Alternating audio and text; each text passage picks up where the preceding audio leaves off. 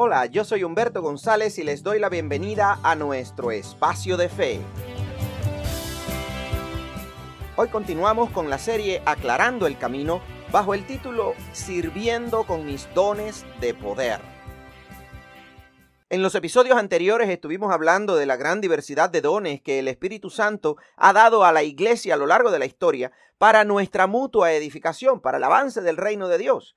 En el encuentro anterior, en el último que estuvimos eh, compartiendo, vimos cómo Pedro los divide en dos categorías. Todos estos dones se pueden dividir en dos categorías fundamentales. Una que es los dones de hablar y esos son los que son utilizados para comunicar de manera verbal el mensaje de Jesús. Y otros son los dones de servir, que son con los que hacemos cosas desde el punto de vista material, desde el punto de vista de nuestras manos, de nuestro esfuerzo físico y demás. Estuvimos describiendo los dones relacionados con la comunicación de la fe, esos dones de hablar, y hoy estaremos enfatizando algunos de los dones que están relacionados más bien con el servicio.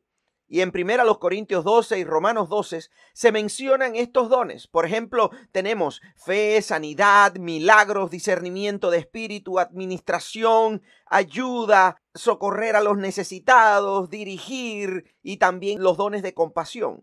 Pablo enseña que los dones de servicio pueden agruparse en varias categorías y los voy a invitar a ir allí a primera los Corintios capítulo 12 versículo 28 que dice así: en la iglesia, Dios ha dispuesto en primer lugar apóstoles, en segundo lugar profetas, en tercer lugar maestros, luego los que hacen milagros, una categoría más amplia, después los que tienen dones para sanar enfermos, lo cual es también milagros, pero eh, es también más específico, y los que ayudan a otros, los que administran y los que hablan en diversas lenguas. Hoy nos vamos a enfocar en los dones de poder, esos dones que involucran un milagro y vamos a agruparlos para entenderlos y poder estudiarlos de una mejor manera. Allí también Pablo eh, los nombra por orden, aquellos que vamos a estar viendo en esta ocasión, en primera los Corintios 12 del 9 al 10 y dice, a otros fe por el mismo espíritu, a otros por ese mismo espíritu dones para sanar enfermos a otros poderes milagrosos, a otros el discernir espíritu. Así que entendemos que dentro de los dones de milagros, esas cosas que solamente pueden ocurrir si Dios interviene, están incluidos el don de fe, el don de hacer milagros, el don de sanar enfermos y también quise incluir el don de discernir espíritus. Así que hoy veremos estos cuatro dones por este mismo orden. Y vamos a comenzar por el don de fe. La fe se puede distinguir de varias maneras. La fe natural para creer las cosas naturales, como el ciclo de la vida, por ejemplo, que la semilla se siembra, crece, da frutos, es la fe que todo el mundo tiene, en el sentido de que creen que algo va a ocurrir, porque siempre ocurre. Ahora, está la fe religiosa, como quise categorizarla, que es la fe para creer en seres sobrenaturales y espirituales. Esa es la fe por la cual existen tantas religiones. Incluida también en esa fe está de una manera muy distintiva la que nos atañe a nosotros, que es la fe salvadora en Jesucristo. Esa de la cual habla Juan 3:16, que todo aquel que cree en el Hijo de Dios, pues tiene vida eterna. Y también tenemos como el culmino, la cúspide de la fe, el don de fe cuando Dios hace algo sobrenatural por ti sin ningún esfuerzo humano. Es decir, cuando Dios interviene sin que nosotros hayamos hecho ningún gesto físico o esfuerzo físico. Y esto lo vamos a ver de una manera un poquito más eh, descrita, un poquito más explicada. La fe es algo que tenemos todos los que creemos en Cristo. Eso es lo que nos permite conectarnos con Dios. Ahora, esta fe tiene el potencial de crecer y madurar como el ejemplo del grano de mostaza. Si nutrimos nuestra fe con la palabra de Dios, es decir, la Biblia, y comenzamos a ejercerla en obediencia como Jesús aconseja, tanto en adoración como en el servicio, entonces estaremos listos para recibir una porción mayor de fe por parte del Espíritu Santo en forma de don. Y este don de fe está presente cuando Dios hace por nosotros cosas imposibles, porque le creemos porque confiamos en Él. Y es digno de aclarar que este don de fe no es algo que nosotros recibimos porque nos lo merecemos o nos lo hemos ganado. ¿ok? Es algo que el Espíritu Santo entrega de acuerdo a lo que el Espíritu Santo entienda, ¿ok? Así que Pablo lo menciona en el capítulo 12 de Primera los Corintios y luego miren cómo él lo presenta de una manera bien breve allí en Primera los Corintios 13 versículo 2 y dice así, si tengo una fe que logra trasladar montañas, pero me falta el amor, no soy nada. Wow, cuando hablamos entonces del don de fe, Pablo lo relaciona de manera directa con esta capacidad, esta habilidad, este poder incluso para mover montañas. Y esto se alinea perfectamente con las palabras de Jesús allí en Mateo 17:20, que miren lo que dice.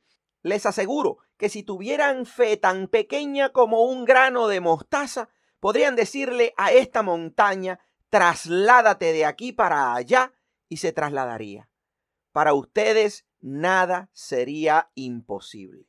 Wow. Jesús está diciendo que si nosotros tuviéramos esa clase de fe, aunque fuera bien pequeñita, pues podríamos decirle a una montaña, a, un monte, a una loma, muévete, trasládate de aquí para allá y se trasladaría. Y dice Jesús que para nosotros no sería nada imposible. Wow. Es decir, sería nuestra palabra como una palabra con autoridad divina. Y es muy interesante porque estas mismas palabras de Jesús están conectadas en el griego original como la fe de Dios.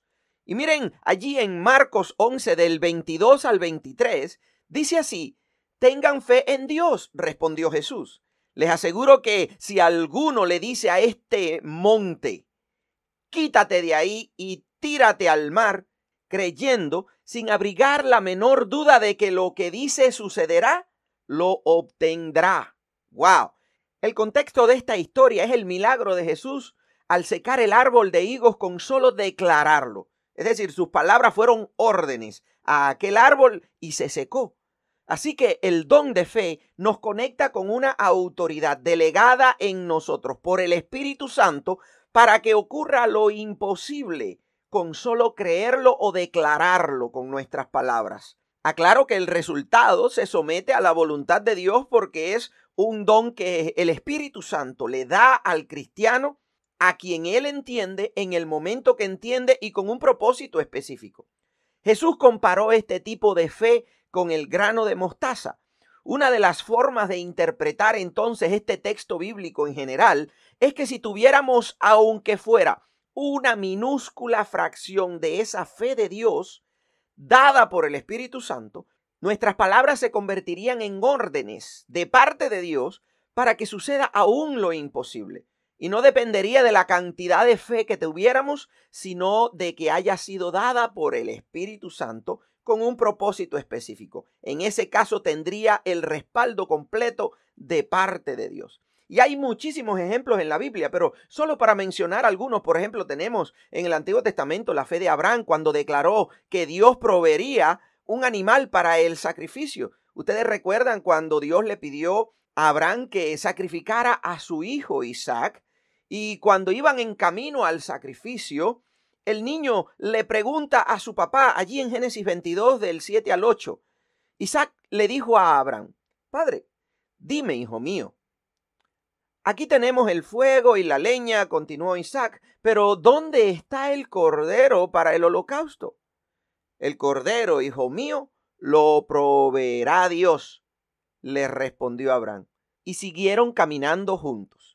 Abraham tenía fe para creer que iba a regresar a casa con su hijo. ¿Y cómo es posible si iba a sacrificarlo? Pues bueno, esa es la clase de fe de la que estamos hablando.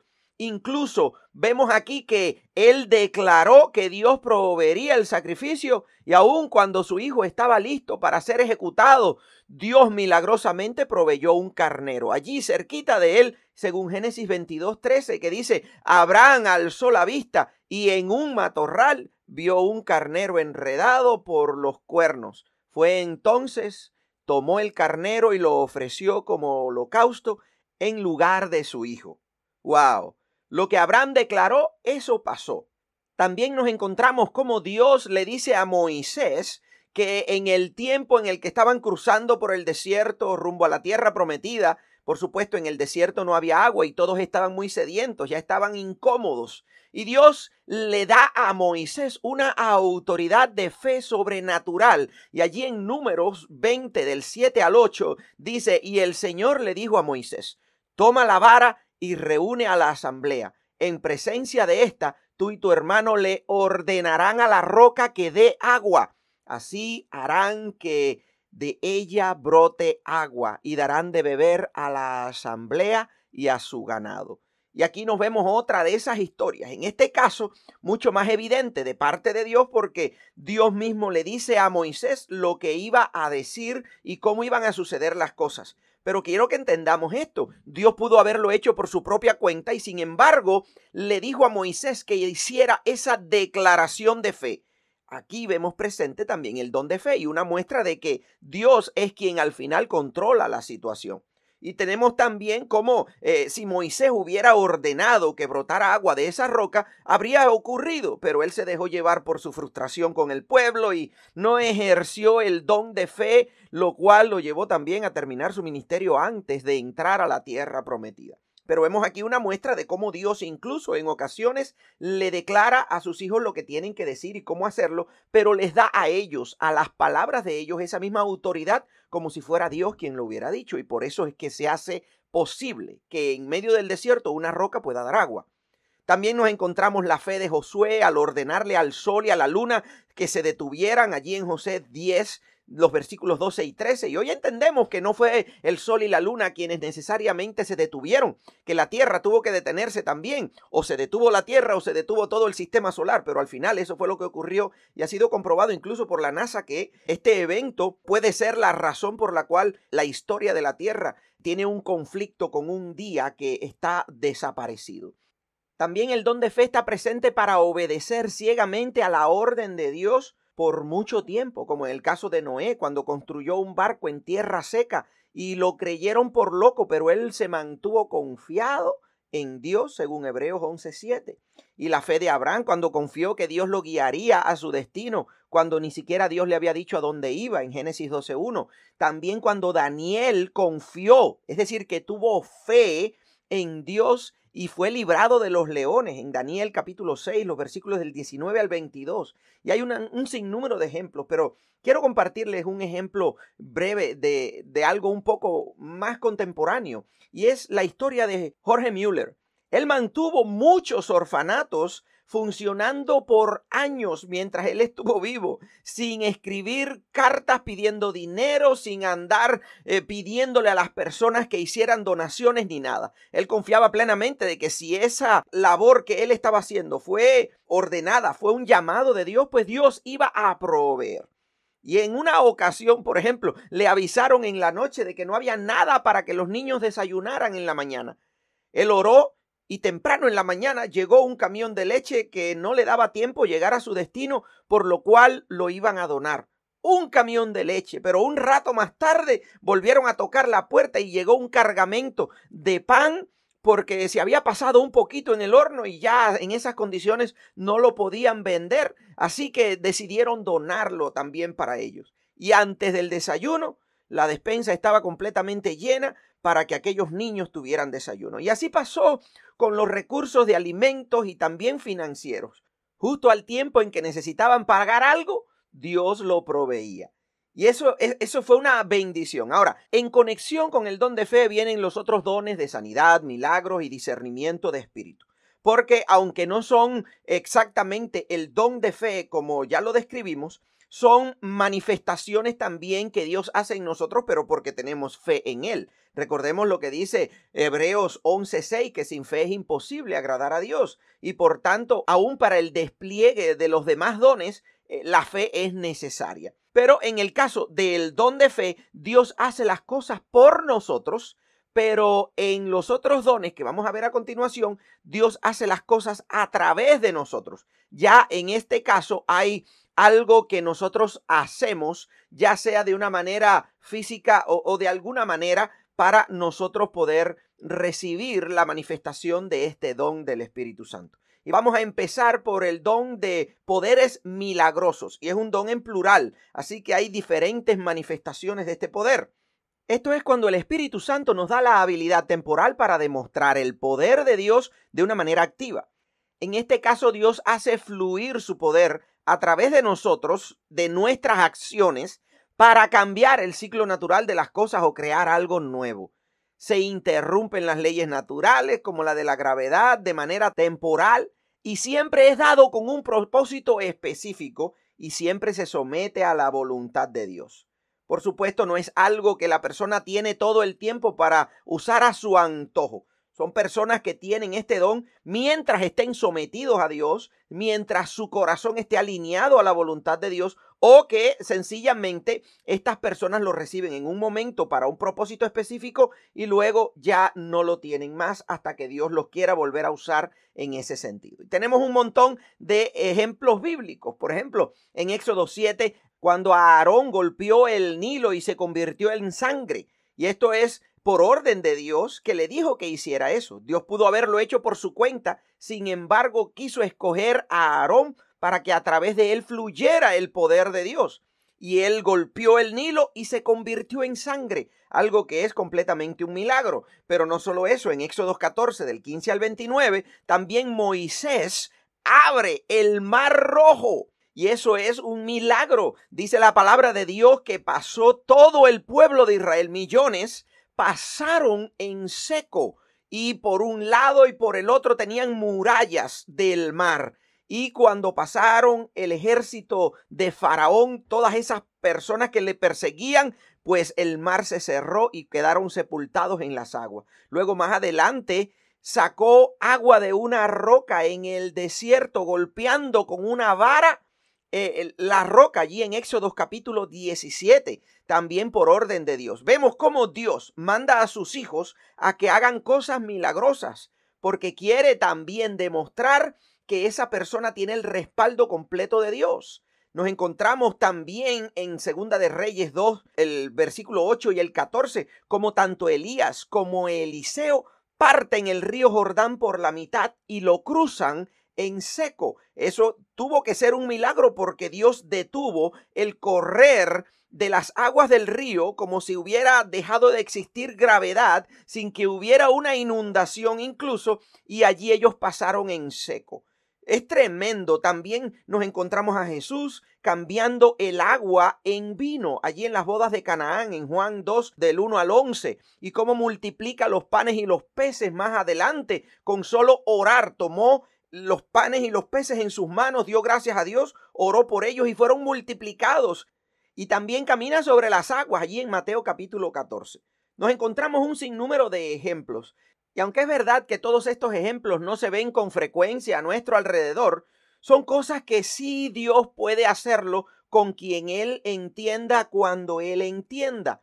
Y nosotros tenemos que estar preparados, nosotros tenemos que estar en una relación saludable con Dios y también orando y deseando, no está mal desear estos dones para que Dios también se glorifique.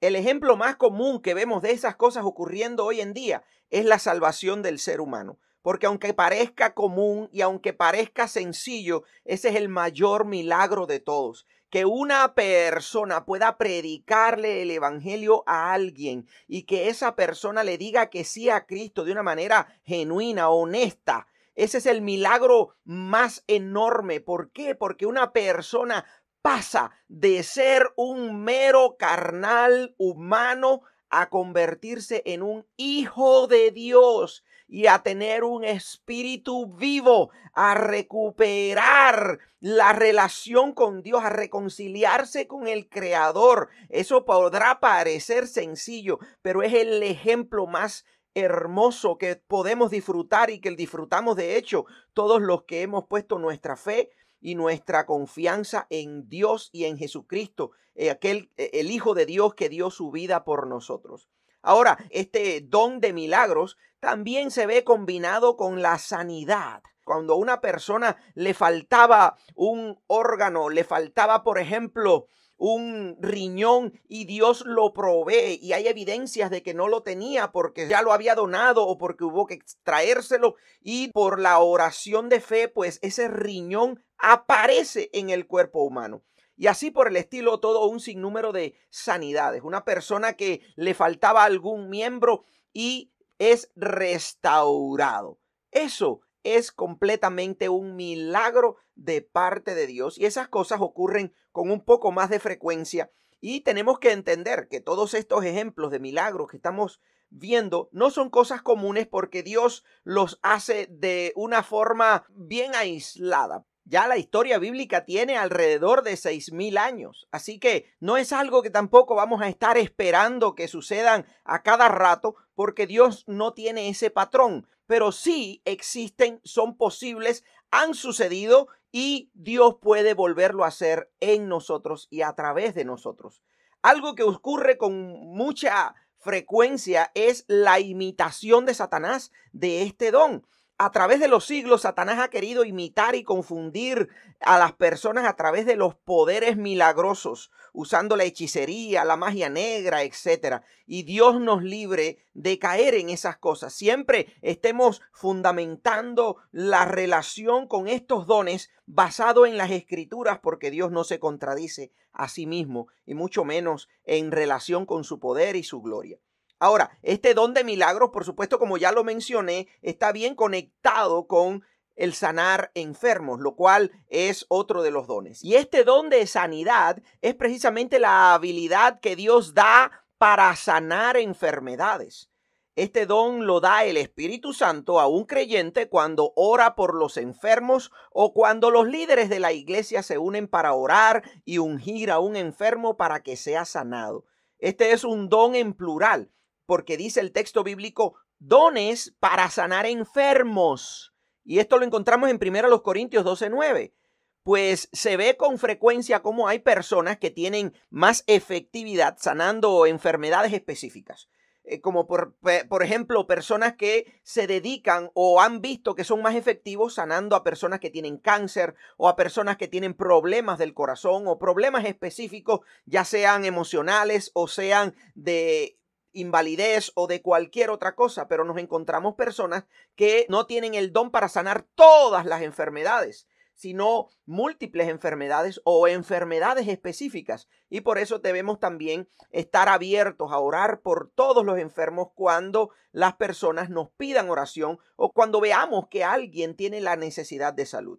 Y solo para enfatizar, la lógica en este caso implica que la persona que recibe el beneficio tiene alguna enfermedad o deterioro en su cuerpo. No es que le falta algo, de lo contrario sería la combinación del don de sanidad con el don de milagros, que sería el poder creativo de Dios para proveer algún órgano que eh, no exista. Pero en el caso de que las personas estén enfermas y se ore por ellos y sean sanados, aquí está presente el don de sanidad. Dios usa a evangelistas, a personas que tienen este don para compartir el evangelio y usan este don para que también las personas puedan creer con mayor facilidad. Bueno, Jesús, en este caso, como un individuo, sana a muchas personas con diversas enfermedades a lo largo de todos los evangelios, y especialmente allí en Mateo capítulo 4, del 23 al 24, que dice que sanó a muchos enfermos de diversas enfermedades. Pedro y Juan sanan a un paralítico en el templo, allí en Hechos capítulo 3 y vemos que también a nivel plural o a nivel de iglesia, también hay promesas de parte de Dios para que cuando las personas oren por los enfermos sean sanados. Y a través de los líderes de la iglesia vemos como en Santiago capítulo 5, los versos 14 y 15 dice, ¿está enfermo alguno de ustedes? Hagan llamar a los ancianos de la iglesia para que oren por él y lo unjan con aceite en el nombre del Señor la oración de fe sanará al enfermo. Y aquí es cuando lo vemos de manera plural. La persona enferma manda a llamar a su pastor, a los líderes de la iglesia o a varios pastores y ellos oran por esa persona ungiéndole con aceite y la palabra de Dios dice que incluso con mayor frecuencia esto pasaría. Ahora, la manera de identificar si tenemos algunos de estos dones es orando por los enfermos no desanimarnos porque algunos de ellos no fueron sanados, si Dios nos quiere usar con este propósito, estaremos apasionados por orar por la gente enferma. Tendremos no solamente compasión, sino también la disposición para seguir insistiendo en orar por los enfermos, porque de todas maneras, aunque ese don no esté de manera permanente en nosotros, Dios nos puede usar. Por eso mi consejo es que cuando alguien esté enfermo alrededor de ustedes, utilicen la oración como una oportunidad de evangelismo. Y si ustedes creen que Dios lo puede hacer, Dios lo puede hacer. Y puede ser eso una oportunidad para que Dios no solamente sane a alguien a quien amamos, algún miembro de nuestra familia o amistad, sino que también pueda ser una oportunidad para que ese testimonio le sirva a esa persona para acercarse a Dios, que al final es lo más importante. A su tiempo encontraremos la dirección de nuestro don, pero lo más importante es que nosotros comencemos a orar, a ejercerlo y a buscar dirección de parte de Dios. Finalmente tenemos el don de discernimiento de espíritus. Y allí en 1 Corintios 12, 9 nos encontramos que el Espíritu Santo también capacita. Y lo incluí dentro de los dones de milagros porque es algo que no podemos hacer por nuestro esfuerzo humano. ¿Ok? El discernimiento de espíritu se define como la habilidad que el Espíritu Santo da a algunos de sus hijos, a quienes Él quiera, para reconocer la presencia de espíritus y distinguir entre ellos cuáles son de Dios y cuáles no. Y quiero que entendamos que dentro de la categoría de espíritus no solamente están los demonios y los ángeles, sino también Dios, porque la Biblia dice que Dios es espíritu. Ahora, Está el discernimiento natural, que es una de esas formas de discernir, ese sexto sentido que a veces dicen que las madres tienen, pero no está, eso no es el don de discernimiento, ¿ok? Está el discernimiento espiritual bíblico, lo cual es cuando una persona conoce la Biblia y es capaz de identificar cuando una enseñanza es falsa.